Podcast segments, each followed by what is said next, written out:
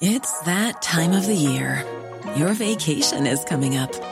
You can already hear the beach waves, feel the warm breeze, relax, and think about work. You really, really want it all to work out while you're away. Monday.com gives you and the team that peace of mind. When all work is on one platform and everyone's in sync, things just flow wherever you are. Tap the banner to go to Monday.com.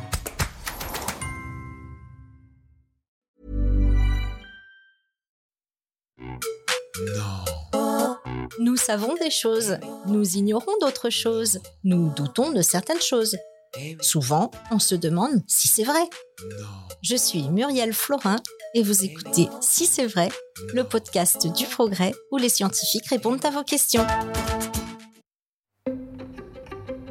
Depuis quand l'homme détruit-il la planète? Ah, le climat, c'est un vaste chantier. Ça va être très compliqué. Bah, c'est de pire en pire en fait. Donc, euh, au bout d'un moment, il y a les ressources qui s'épuisent. Tout ce qu'on a fait, l'homme détruit la planète. Je suis Michel Dussault, je suis géographe à l'École normale supérieure de Lyon, euh, spécialiste des questions d'urbanisation planétaire. Et depuis quelques années, je travaille sur la mise en relation de cette urbanisation avec le changement global, le changement climatique, la crise des écosystèmes, etc. etc. J'ai des inquiétudes, mais je m'inquiète plus pour les humains euh, que pour leur planète. Il va y avoir des problèmes quoi. Ah, On a une espèce devant nous qui s'est mise à construire pour sa propre survie et pour son propre bien-être et son confort surtout. On est toujours susceptible de recomposer l'histoire à partir de ce qu'on sait aujourd'hui. Mais néanmoins, je crois qu'on peut dire deux ou trois choses. Un, il est frappant de voir, lorsqu'on euh, examine par exemple les travaux des historiens, des historiens des idées, il est frappant de voir que les premières inquiétudes sont très anciennes. En fait, dès l'Antiquité, on, commence à se dire, mais finalement, ne sommes-nous pas fous? Ne sommes-nous pas insensés? Ne sommes-nous pas euh, trop démiurges? Bah, Même le mythe de Prométhée, dans une certaine mesure, pourrait être relié à ça. Ne sommes-nous pas ivres de notre puissance humaine? Parce que l'être humain est une espèce étonnante qui très tôt est capable de comprendre que son rapport au milieu est très spécifique. Euh, euh, je ne dis pas qu'il est complètement différent des autres espèces, notamment des grands primates, mais ce qui est différent en revanche, c'est l'intensité avec laquelle on met en place ces milieux, milieux avec lesquels ensuite nous coévoluons. hein. Donc très tôt, il y a des alertes. Dès l'Antiquité, ensuite au Moyen Âge, au XVIIe, au XVIIIe, au XIXe, au XXe. Très tôt, il y a par exemple des gens qui se disent Mon Dieu, nous sommes en train de perdre la nature. La nature est détruite. L'être humain détruit la nature. Les agriculteurs, par exemple, savaient que euh, leur exploitation agricole pouvait avoir des conséquences sur les milieux locaux. On sait depuis très longtemps que, par exemple, le maquis et la garrigue, dans le milieu méditerranéen, sont le résultat d'une surexploitation euh, du milieu.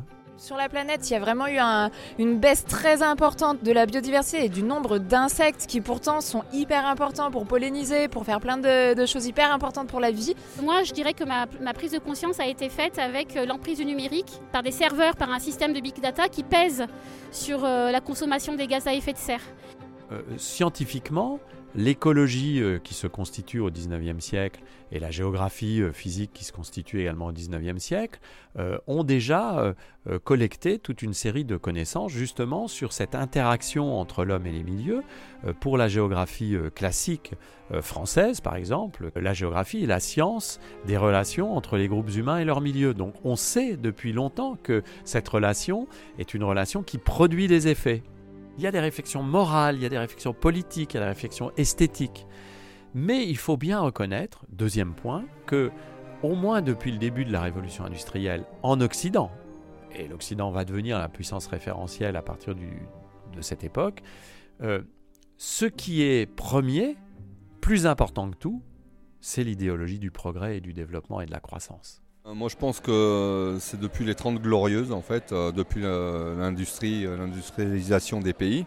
Je me suis rendu compte que notre civilisation était dépendante des énergies fossiles dans la voiture de mes parents quand j'étais gamin. Parce que chaque fois qu'on se déplaçait pour aller quelque part avec la voiture, on avait besoin de faire le plein d'essence. On a atteint les limites de la planète euh, il y a quand même une cinquantaine d'années. le concept d'anthropocène a été forgé, c'est-à-dire justement en ce début du XXIe siècle, quand Paul Crutzen dit l'homme est une force géologique, l'être humain est une force géologique. Il est capable de- de- d'interagir avec les grandes forces biophysique de la planète, et, pas pour le mieux. Paul Crutzen estimait que on entrait dans cette période anthropocène à la révolution industrielle. Il donnait 1764 comme date parce que c'est la, date à laquelle James Watt dépose un de ses plus fameux brevets sur la machine à vapeur. C'est l'ouverture de ce que les scientifiques appellent la période thermo-industrielle. D'autres auteurs, un peu plus tard, ont dit non, finalement, cette capacité humaine à, avoir des impacts globaux, il faut plutôt considérer qu'elle naît vraiment après 1945.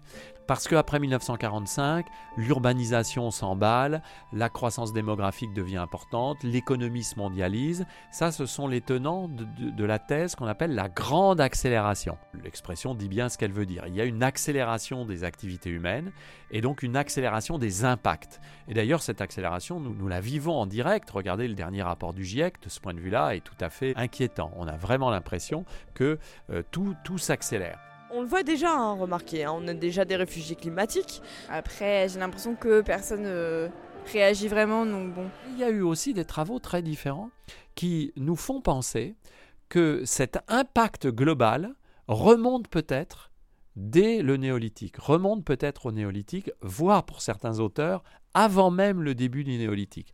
Et c'est l'hypothèse de ce que l'on appelle le premier anthropocène, qui a été développé par des spécialistes de paléo-environnement, donc des, des, gens qui réfléchissent sur les environnements à des époques reculées, qui ont examiné les choses sous un angle différent. Ils ont essayé de comprendre si la mise en place de l'agriculture au néolithique, donc à partir de 12 000 ans avant aujourd'hui, avec ce que ça suppose de défrichement, mais aussi la mise en place de la riziculture dans le monde asiatique très tôt, à partir de 5-6 000 ans avant notre ère, la riziculture émet beaucoup de méthane. Le méthane est un gaz à effet de serre très puissant.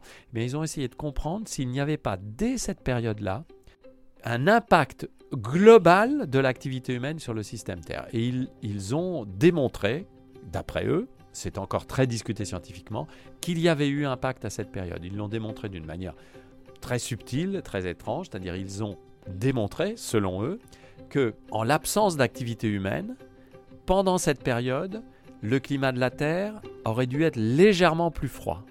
Et dans leurs analyses de température, ils montrent qu'au contraire, pendant toute la période qu'ils considèrent, la température est stable avec une légère ascendance.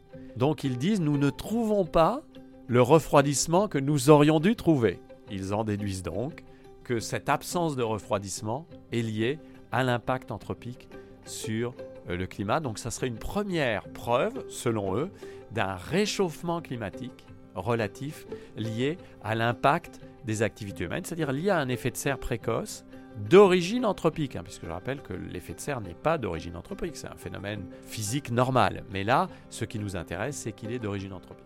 Le monde est obligé de changer, donc euh, ça va pas continuer comme ça, c'est sûr. On a les moyens maintenant pour pouvoir diminuer cet impact qu'on a sur, sur, la planète, on va avoir des, répercussions irréversibles, même si on commence à changer. La question, c'est est-ce qu'on ira assez vite? Bah, C'est plus pour, euh, pour ma génération et les générations d'après. quoi. La recherche aujourd'hui progresse pour essayer de retrouver des traces historiques lointaines de cette capacité de l'être humain à avoir un effet global. Et puis la recherche progresse aussi beaucoup dans la mise en relation de toutes les dimensions du changement global. On avait commencé par réfléchir au changement climatique seulement et ses effets, ou au changement atmosphérique avec la couche d'ozone. Et aujourd'hui, on essaye, et c'est très clair aussi dans les rapports du GIEC, hein, ça se voit de plus en plus, on essaye de relier changement climatique, bouleversement écosystémique, épuisement des ressources, donc effet de l'extraction des ressources sur les, sur les milieux. On va même d'ailleurs euh, dans certains cas jusqu'à parler d'écocide, donc une sorte de destruction de milieux, notamment liée à l'exploitation minière, notamment les mines à ciel ouvert qui dévastent complètement les milieux. Et puis modification de ce que certains appellent les métabolismes, les fonctionnements si vous préférez, de grands systèmes complexes comme les sols ou les océans. Donc la recherche progresse aussi dans chaque compartiment, on connaît de mieux en mieux les processus de changement climatique, on connaît de mieux en mieux les processus de crise des écosystèmes, on connaît de mieux en mieux les processus d'épuisement des ressources, on connaît de mieux en mieux le fonctionnement des océans, ok? Et puis on essaye de progresser par mise en relation de tout cela. Le changement global, c'est la mise en relation de tout cela pour essayer de comprendre comment l'anthropisation provoque des forçages des systèmes biophysiques.